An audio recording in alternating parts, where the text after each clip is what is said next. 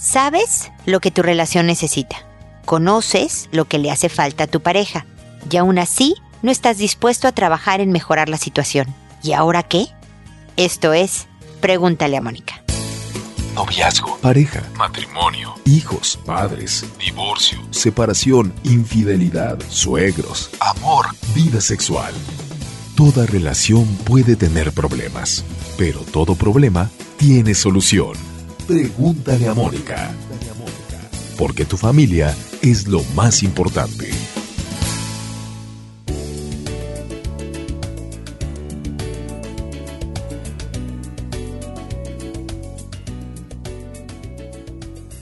Bienvenidos amigos una vez más a Pregúntale a Mónica. Soy Mónica Bulnes de Lara, como siempre, ya lo saben, feliz de encontrarme una vez más aquí con ustedes en este espacio en donde trabajamos para hacernos una vida feliz. Porque la verdad es que para mí no hay otro propósito en este planeta todos deberíamos de apuntar hacia estar contentos, estar satisfechos con la vida que tenemos. Siempre tenemos necesidades y hay problemas y pasamos buenas y malas rachas, pero que en general, al final de nuestros días, sean pocos o muchos los que nos falten, pensemos, tuve una buena vida. ¿No? Y por eso estoy agradecido y por eso estoy contento y ahora puedo morir en paz, ¿no? De esto se trata. Y una de las fuentes comprobadas incluso científicamente que puede originar enorme felicidad es la relación de pareja. ¿Y qué pasa cuando tú sabiendo lo que tu relación necesita para estar mejor, ¿no? Porque conoces a tu pareja, porque te lo ha dicho tu pareja, porque te lo dicen amigos, familiares, y tú mismo entiendes o misma entiendes qué es lo que le hace falta al otro o a la otra para estar más contento y por lo tanto llenar más de felicidad tu relación y no, no quieres trabajar en el asunto. Porque la verdad sea dicha, ¿eh? aquí no hay fórmulas mágicas, no hay pastillitas milagrosas, ¿no? Que de repente hagan de una relación que está más o menos bien, o medio mal, o pésimo, a una que esté perfecto, ¿no? Incluso a las parejas que vemos en la calle que llevan más de 15 minutos, ¿no? De andar, pero que todavía las ves contentas, ¿no? A gente joven, ya con hijos pequeños, tomados de la mano, divirtiéndose en familia, parejas más maduronas en edad, tal vez con hijos adolescentes o jóvenes adultos, todavía tomados de la mano y platicando y siendo cariñosos. No se diga el sinfín de parejas de viejitos que los vemos en la familia, a veces son los abuelos, a veces son algún otro pariente, en parques, plazas y demás, también llenos de amor y consideración por el otro. Todas esas gentes no son accidentes. Todas esas gentes tienen un lado oscuro, tienen un lado bien negativo, defectos que les son imposibles al otro de soportar en ocasiones, pero que todos han tomado la decisión de hacerla mejor en pareja. ¿Se acuerdan cómo el episodio pasado hablaba de las personas que son felices y cinco decisiones que toman? Y yo hablaba del peso de la palabra, ¿no? Es decidir, ¿no? ¿Qué tengo que hacer para ser más feliz? Bueno, lo mismo pasa con la relación de pareja. Si no estás dispuesto a trabajar, a echarle ganas, si te vas a refugiar muchas veces en la conducta del otro para tú estacionarte en un sin hacer, ¿no? Bueno, es que yo ya me cansé de ser yo la que le echa ganas, ¿no? Y él que no le echa nunca ganas. Hay veces que efectivamente, ¿eh? sencillamente estamos en un punto en donde ya no hay nada que hacer en mi relación porque me equivoqué terriblemente a elegir a alguien. Pero muchas otras veces sucede que no estamos dispuestos a interpretar las muestras de cariño del otro, a traducir lo que el otro sí pone en la relación, nada más que a nosotros no es suficiente o queremos algo distinto o y entonces te escudas en esto de no, no me está gustando cómo él expresa amor o ella eh, cómo maneja las cosas y por eso yo ya no estoy dispuesto a trabajar en la situación. O sencillamente te acomodas. Es muy cómodo no hacer ningún esfuerzo, no dar lo mejor de ti, o porque implica portarse mejor y tratar de mejorar. Esto habla de que tengo que concentrar mi conducta, mis emociones hacia un objetivo de que estemos mejor ella y yo, o él y yo. La cosa, y esa es la parte del ¿y ahora qué? es que te estás construyendo una vida desdichada. Si definitivamente te equivocaste y no estás dispuesto a trabajar en mejorar tu relación porque estás con la persona francamente equivocada, un mal elemento, entonces sabes qué tienes que hacer para mejorar tu vida y tenerla un poco más llena de felicidad. Si sabes que no es tan mal elemento, si tienes sus defectos, pero también tú tienes los tuyos y hay que trabajar, sabrás que si no lo haces también te estás construyendo una etapa que puede ser muy larga, muy corta, pero de mucha desdicha. Si quieres construirte una vida feliz, definitivamente te invito a estar dispuesto a trabajar, a estar dispuesto a echarle ganas. Porque créeme, yo tengo 25 años, ¿no? Más cerca de los 26 ya de casada, 36 años de conocerlo y de andar con, con mi marido. Y entiendo las partes decir, no, ya no, no, ya esta vez ya no, ya suficiente, pero juntos creo, estoy convencida que somos más felices y más completos y más armados que separados. Y es tomar la decisión de armar este juntos de la mejor manera, no señalando lo que el otro no hace, sino identificando lo que a mí me falta por hacer. Y empezar de a poquitos, despacito, pero hacerlo. Porque eso significará una enorme diferencia. Pues bueno, ese es todo mi comentario inicial. Como saben, ahora lo que sigue es responder a sus consultas que voy respondiendo en orden de llegada. Conforme me llega el correo, lo voy acomodando en ese orden y así mismo preparo los programas. Les cambio el nombre a todo mundo, yo escojo cuál nombre, así que si no les gusta, les pido una enorme disculpa. Voy en orden alfabético ahora, pero lo que estoy buscando es cuidar su anonimato, saber que ustedes nadie va a poder identificarlos a menos que ustedes le digan a alguien, ah, mira, yo soy esta de la que están hablando acá, ¿no? Trato verdaderamente de cubrir toda posibilidad de que sean identificados, a pesar de que me escriben de muchos países. Si me escribe alguien de Ecuador, pues te va a oír gente de tantos países que no van a saber si esta Macarena, que es la primera que me escribió, es esta que yo conozco de Ecuador o una que está en España, una que está en México o en Chile o en Argentina o demás. Entonces, espero que todas las ideas aquí postuladas le sirvan no solo a quien le contesto la consulta y por eso mi programa es en audio, es porque tengo la esperanza que alguien que no me ha escrito pero que esté en una situación similar encuentre en mis comentarios alguna idea que le pueda resultar útil en su situación particular y por lo tanto se beneficien más número de personas de este almacén de ideas que se ha constituido Pregúntale a Mónica. Y bueno, y sin más rollo, me voy con Macarena, como les decía que me dice hola Moni. Hoy, al igual que muchos otros días, me equivoqué y doy gracias a la vida que me dio la oportunidad de pedir perdón. Me estoy dando cuenta y aceptando que soy una persona cuadrada, tipo rutinaria, poco flexible y no me adapto fácil. Nada de esto es amable ni saludable. Hoy mi mami, que vino a acompañarme y ayudarme mientras no está mi esposo, cocinó, hizo agua y me esperó a comer y yo malamente, como no comió cuando le dije que lo hiciera, me molesté mucho. Yo quería que comiera mientras yo tomaba la siesta con el bebé y salir y que ella cuidara al bebé y yo me bañara y comiera. Mi cerebro no entendía que ella me esperó para convivir conmigo y después de horas me cayó el 20. Me enojé porque me movió mi rutina. Estoy mal. Y gracias a la vida pude pedirle perdón. Estoy trabajando para ser una buena persona y lo voy a lograr. Gracias a tu labor tengo herramientas para trabajar diario en mí y un rincón en donde desahogarme y recuperar fuerzas y seguir y seguir en esta lucha contra mí misma día a día. Pues Macarena, muchas gracias por tu correo porque de estas embarradas, como dicen aquí en Chile, cometemos todos, ¿eh? De repente dijiste algo que, ay caramba, no es mejor me hubiera callado, ¿no? Hiciste algo que no debiste de hacer, pero tu gran mérito es tener la humildad, la grandeza de alma de decir, a ah, carambanos, ¿no? Yo tan controladora, ¿no? Yo que tengo aquí mi plan de vida, algo se me descoloca, se me desorienta y me pongo frenética, ¿no? Y qué mal estuvo, mamá, perdóname. Yo creo que habla enormidades, enormidades de ti y ojalá pues inspires a otros a hacer lo mismo. No se nos cae un brazo, o sea, hasta ahora no me ha llegado a consulta nadie sin un brazo decirme, ¿qué crees, Mónica? Pedí un perdón y se me cayó el brazo de repente, ¿no? Cuesta muchísimo porque nos sentimos un poco disminuidos, como que perdemos poder ante la otra persona al decir, me equivoqué. Y precisamente voy a traspolar este tu comentario de tu mamá hacia la relación de pareja. Nos cuesta más con la pareja muchas veces porque con ella o con él es con quien queremos tener más poder, no perder como puntos porque al rato esto que yo le dije va a ser usado en mi contra, ¿no? Ya que le pedí perdón porque estaba yo neurasténica, ahora se va a agarrar de ahí para cada vez que yo esté de malas decirme otra vez estás neurasténica, ¿no?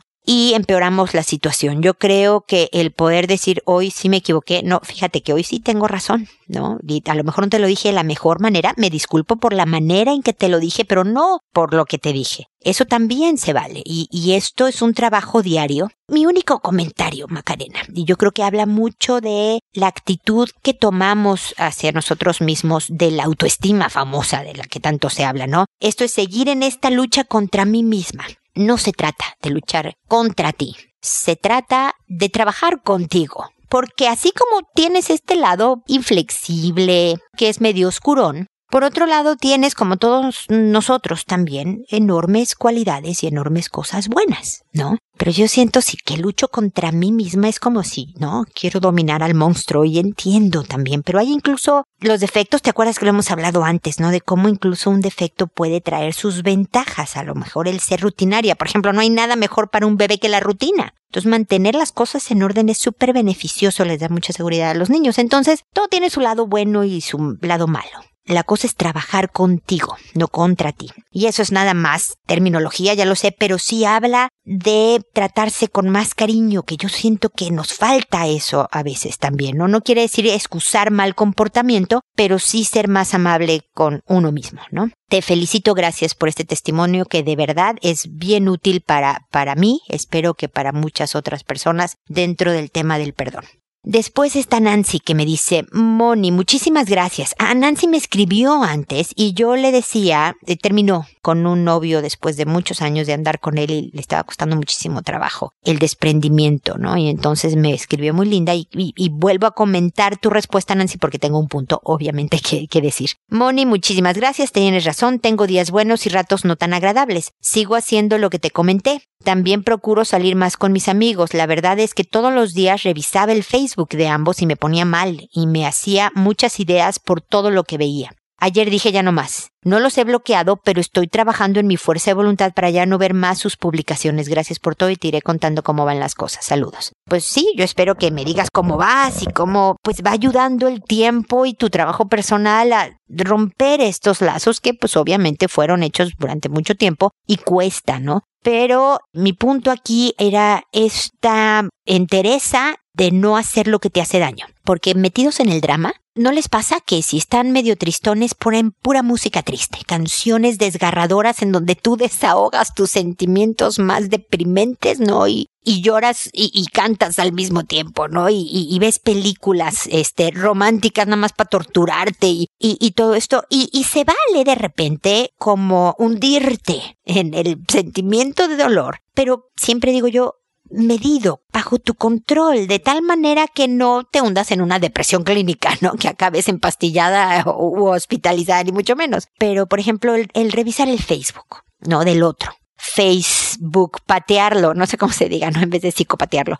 Eh, el ver en qué está y si se habla con la otra y ver, meterme el de ella y ver qué tanto se dicen y es verdaderamente reabrir mi herida todos los días. Y esto está en tu control, como bien lo dices, Nancy. Si ves que se vale flaquear un día, pero echarle más ganas. Y si ves que nada más no puedes, pues lo bloqueas. No sé si por un rato o permanentemente. Pero el caso es que busques tu bienestar, lo que te ayuda a ti. Y si te estacionas en el drama, dura mucho más la agonía. Si en seis meses ya ibas a estar recuperada y más firme en tus emociones y menos triste, si estás revisando el Facebook todos los días y si estás en, en este drama emocional que tú mismo provocas, te lo puedes alargar hasta años. Entonces me da mucho gusto, muchas gracias por tu respuesta porque me ayudó a hacer este comentario que puede ayudar a alguien que está pasando por una mala terminación. Así que yo espero que sigamos en contacto para que me cuentes cómo vas y una de las cosas que dijo Macarena y, que yo espero que la página también sirva de eso es de desahogo. Yo creo que en vez de quejarte horriblemente con tu pareja de algo que hizo mal, el escribirme y decirme, ¿cómo ves que mira cómo hizo tal?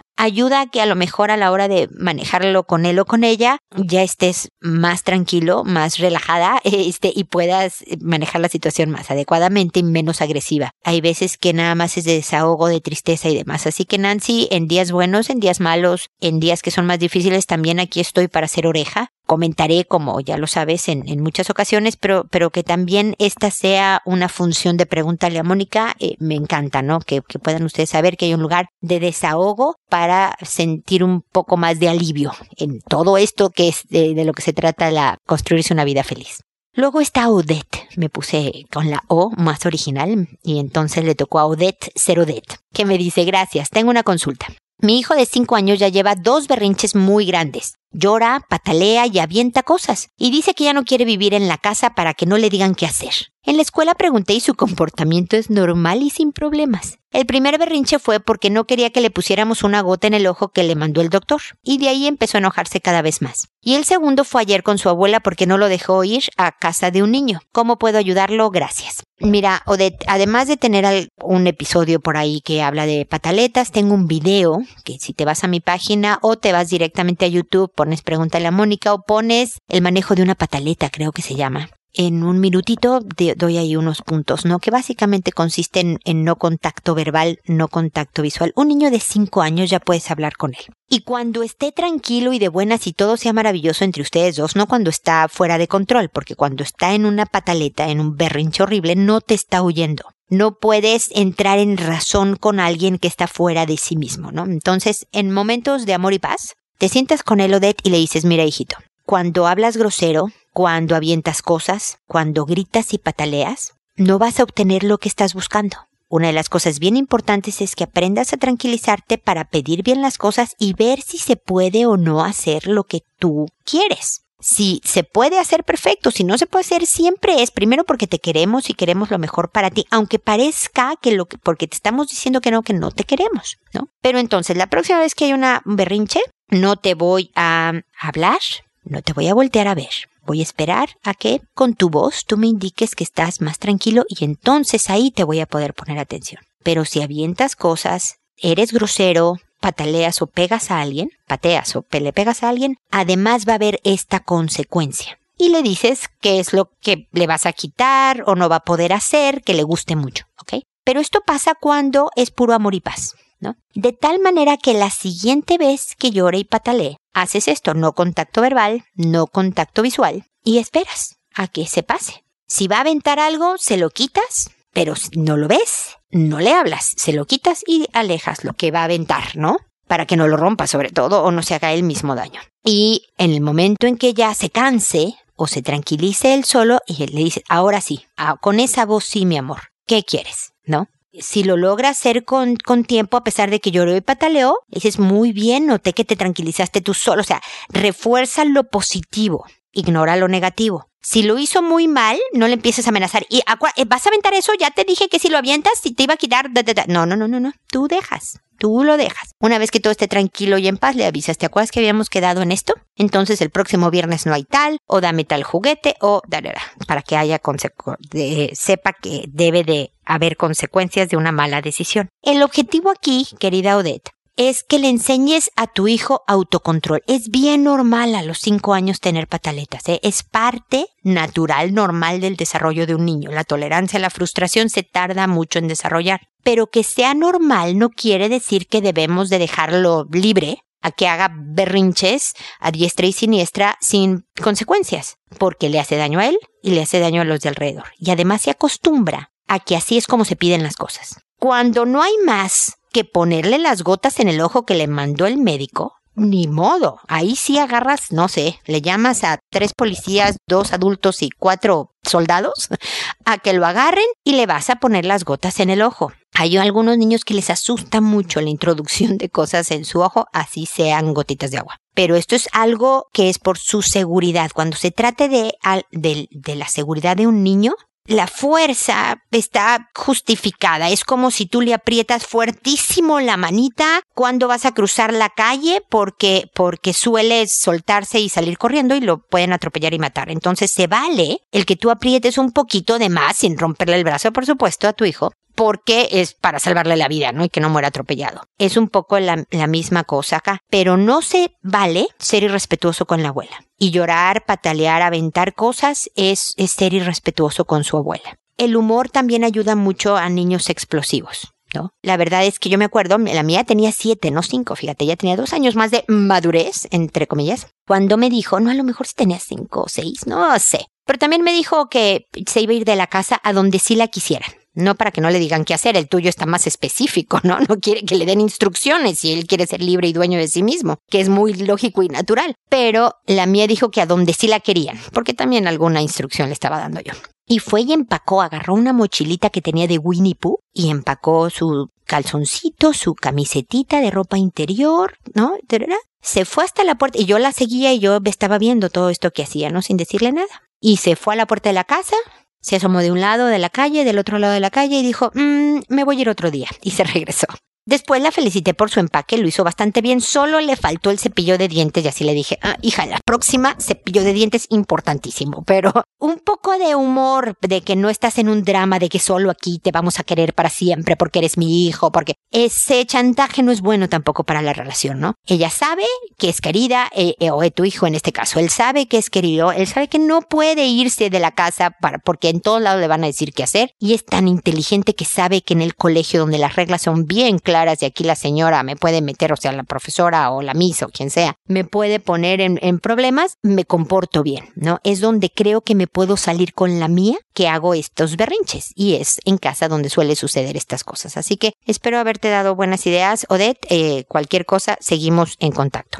Paloma me dice buenos días, bendiciones. Encontré este contacto por casualidad buscando orientación por internet de una situación que estoy pasando actualmente. Tengo dos niños, uno de 12 y uno de 7 años, y me di cuenta que algo no estaba normal y descubrí que el niño mayor le hacía cosas al niño menor por detrás, introduciéndole el pipí o sea, el pene. Yo hablé y hablé con ellos dos y pues el menor dice contarme toda la verdad y pues asegura que eso pasó hace como dos meses, pero hace años sucedió algo similar. Pero como yo los llevé a la iglesia, les he enseñado cómo temer a Dios, confiaba que no había sucedido nuevamente. Estoy desesperada buscando una orientación. Dios la bendiga y espero poder encontrar una guía con ustedes. Paloma, gracias por la confianza de escribirnos. El abuso sexual, porque hay conductas sexualizadas de los niños que pueden identificarse como experimentación. Cuando son dos niños de la misma edad, suelen ser experimentos jugueteos sexuales que igual necesitan orientación y control, digamos, límites establecidos con los niños, pero que no es, no se cataloga como abuso sexual. Cuando hay una diferencia entre uno y otro de cuatro años, ya se habla de abuso.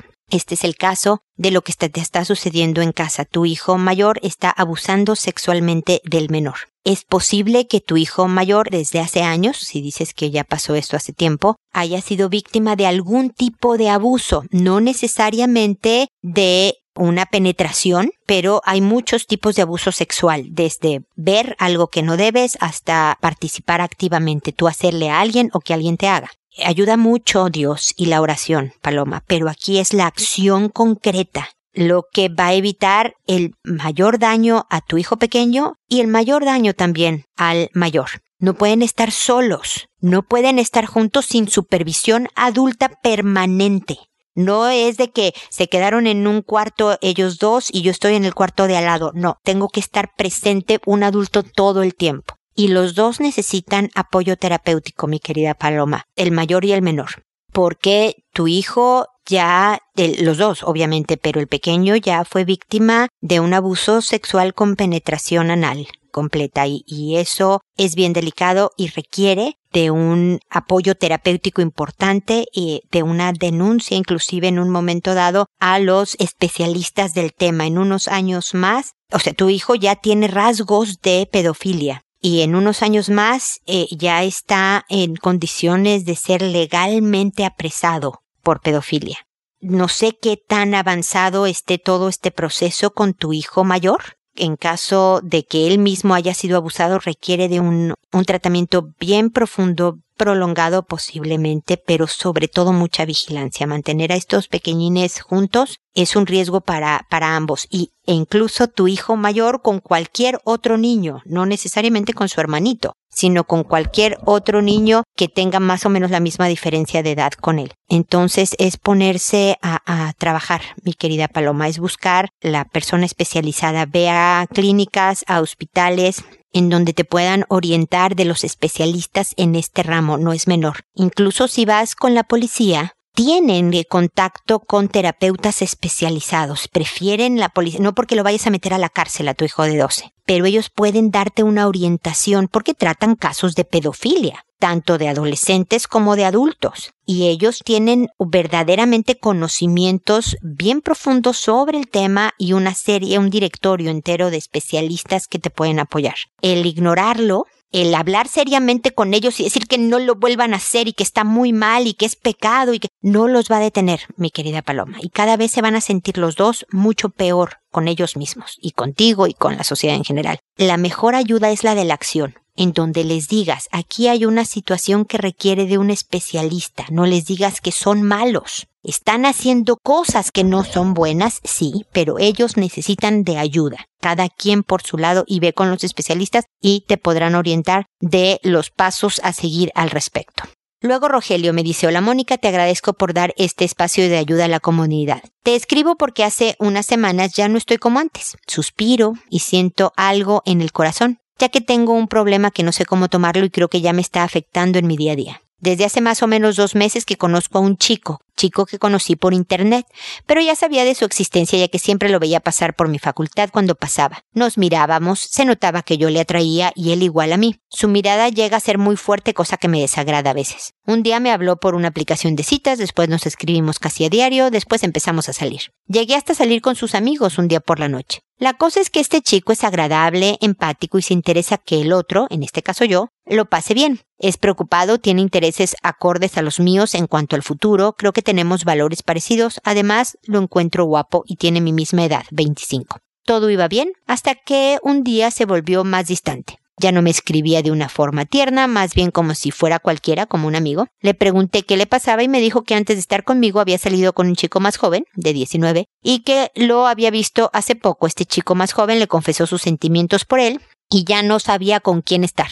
Además me dijo que yo le gustaba mucho, que era alguien ideal para él, que era centrado, detallista y tierno. Me dijo que se iba a alejar de los dos por un tiempo para decidir qué hacer. Yo le dije que me gustaba y que me atraía más que algo físico. Me dijo que no lo esperara hasta que tomara una decisión y que querría saber de mí, pero ya no estar presente de la misma forma.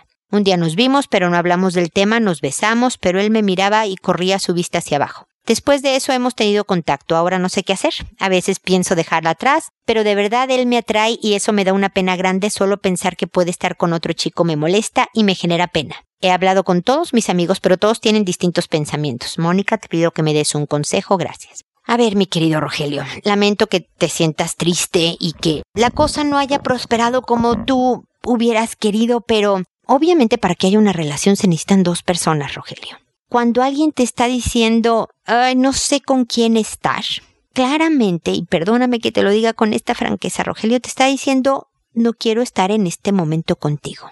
Si él se sintiera tan arrebatado por ti como tú por él, el otro niño de 19 años no habría sido más que una anécdota. No sé si habla de la inmadurez de este otro joven de 25 años o que verdaderamente este chico de 19 significó algo importante en su vida y como apenas empezaba contigo y al otro sí lo conoce un poco más, pues jaló más este pasado que este presente. Entonces siempre es triste y frustrante, porque hay mucha gente que es muy buena y empática y agradable y simpático y guapo y no nos llevamos perfecto, pero nada más no hubo ese momento, ese clic, esa compatibilidad que origina una relación.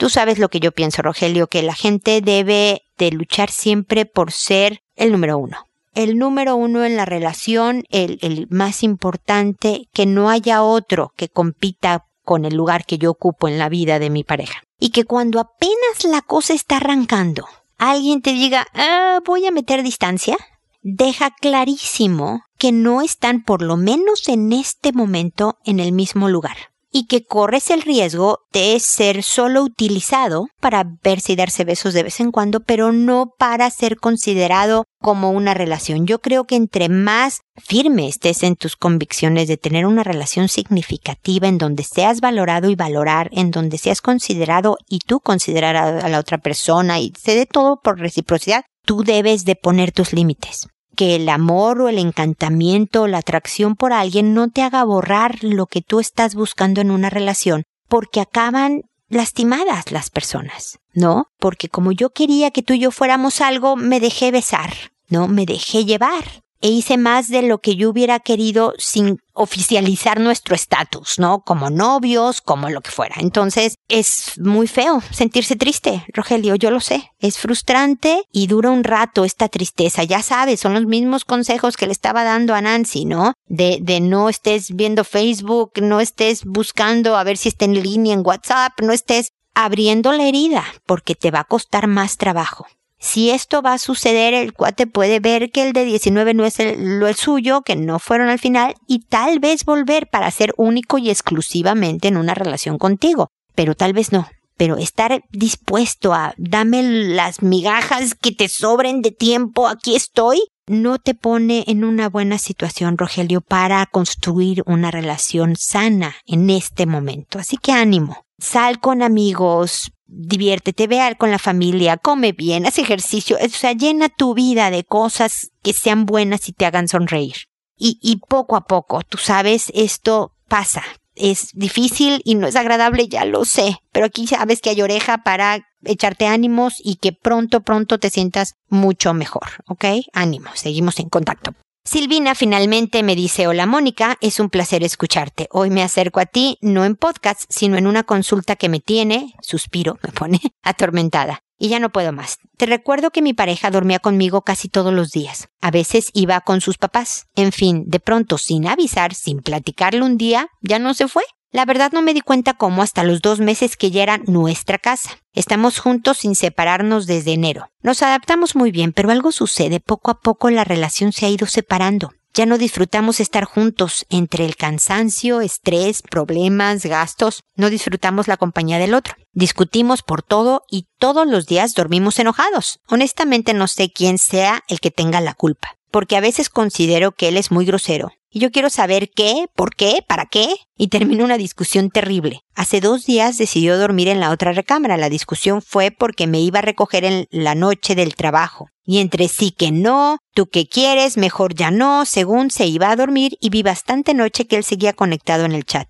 Y terminó durmiendo en la otra recámara. Pero sucede que en la mañana se despierta, me besa, me abraza, se acurruca conmigo. Incluso esta vez estuvimos juntos sexualmente y eso que ya sucede como dos veces por mes. Ganas no me faltan, pero estoy cansada y creo que él también porque nadie hace algo porque estemos juntos. En fin, ya hasta comienzo a ver atractivos a todos los hombres. Me siento atraída por algunos, a veces hasta como si me estuviera enamorando. Quiero estar bien con mi pareja, quiero vivir con él. No quiero caer en una infidelidad sin estar discutiendo por todo. Pero ¿qué hago si él me provoca? Me hace enojar. Es injusto, cabe mencionar que nada nos falta, tenemos gastos, pero porque vivimos bien. Tenemos mascotas que están bien cuidadas, yo trabajo y estudio, cosa que me deja muy cansada, pero antes no había nada mejor que estar juntos, y ahora no podemos ni vernos. ¿Me aconsejas, por favor, Mónica? Muchas gracias y que Dios te siga bendiciendo. Gracias, Silvina, a ti también.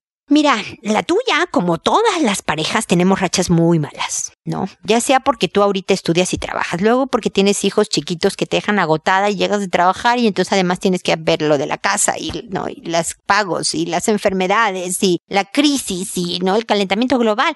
Hay muchas razones por las cuales la vida es bien demandante. Pero al primero que le quitamos la cuota es a nuestra pareja.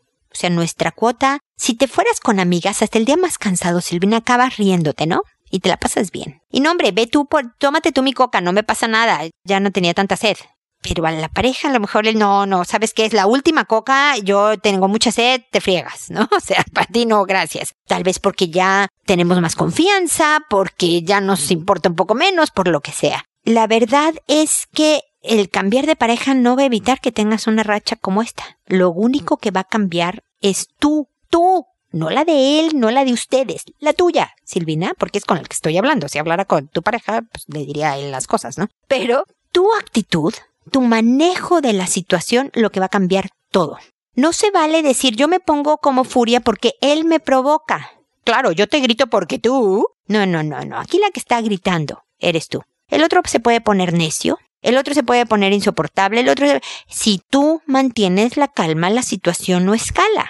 Ya sé que es difícil, Silvina, no soy de plástico, yo también me desespero y me molesta. Pero si mi primera actitud es defensiva, si yo ya sé que el que me ponga necia del qué, por qué, para qué, esto va a terminar en una discusión, ¿cómo puedo calmar mi forma de preguntar, de ser, no ponerme tan inflexible, no ponerme tan controladora, no ponerme tan demandante y ser más amorosa? ¿Qué más da? No sé, ¿quién le dio de comer a los perros? ¿No? Más veces. Si tú fuiste cuatro y él tres, ah, es que ahora te toca a ti. Si le toca a él, ¿cómo se lo dices con más cariño? Silvina, depende de tu manera. Tengo muchos episodios, Silvina, ve y revisa o escucha.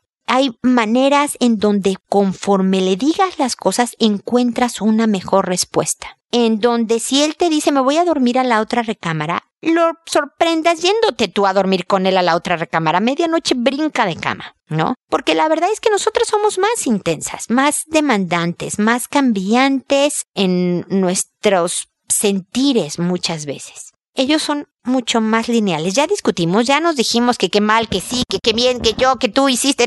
Y al día siguiente ya se les pasó y por eso te da besos y te abraza y te... No, no hay problema, ya. Discutimos, eso fue un capítulo, vamos al siguiente. Y nosotras como que nos quedamos de, no, no, no, espérame, si me dijiste muy feo. Ahora, ¿cómo quieres que yo sea linda si tú me dijiste muy feo anoche? Y no cerramos un episodio y vamos de otra manera. Si se están hablando feo, cambia tú, ahorita porque es la que me escribió, es la que quiere vivir con este hombre, es la que quiere intentarlo y encender la llama que hubo en un principio. Créeme, se puede. En mis años de matrimonio la hemos sentido que se apagaba la malvada llama muchas veces. Y era, a veces era de uno y a veces de otro y a veces de los dos el volver a, ¿no? Hacer que el fuego se incrementara para, para seguir juntos y construyendo esta historia. Ánimo escucha mis episodios y por favor sigamos en contacto. Yo creo que esto puede ser perfectamente rescatable. No lo echen a perder, han construido ya una historia que vale la pena conservar, Silvina. Así que escucha estas ideas, a ver cuál te sirve y escucha episodios. Ahí hay un cúmulo impresionante de información que espero te ayude para reforzar y reconectar tu relación, ¿ok? Y espero también, amigos, que nos volvamos a escuchar en un episodio más de Pregúntale a Mónica. Porque ya sabes, tu familia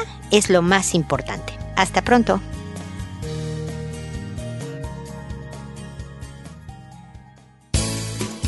¿Problemas en tus relaciones? No te preocupes, manda tu caso, juntos encontraremos la solución. www.preguntaleamónica.com Recuerda que tu familia es lo más importante.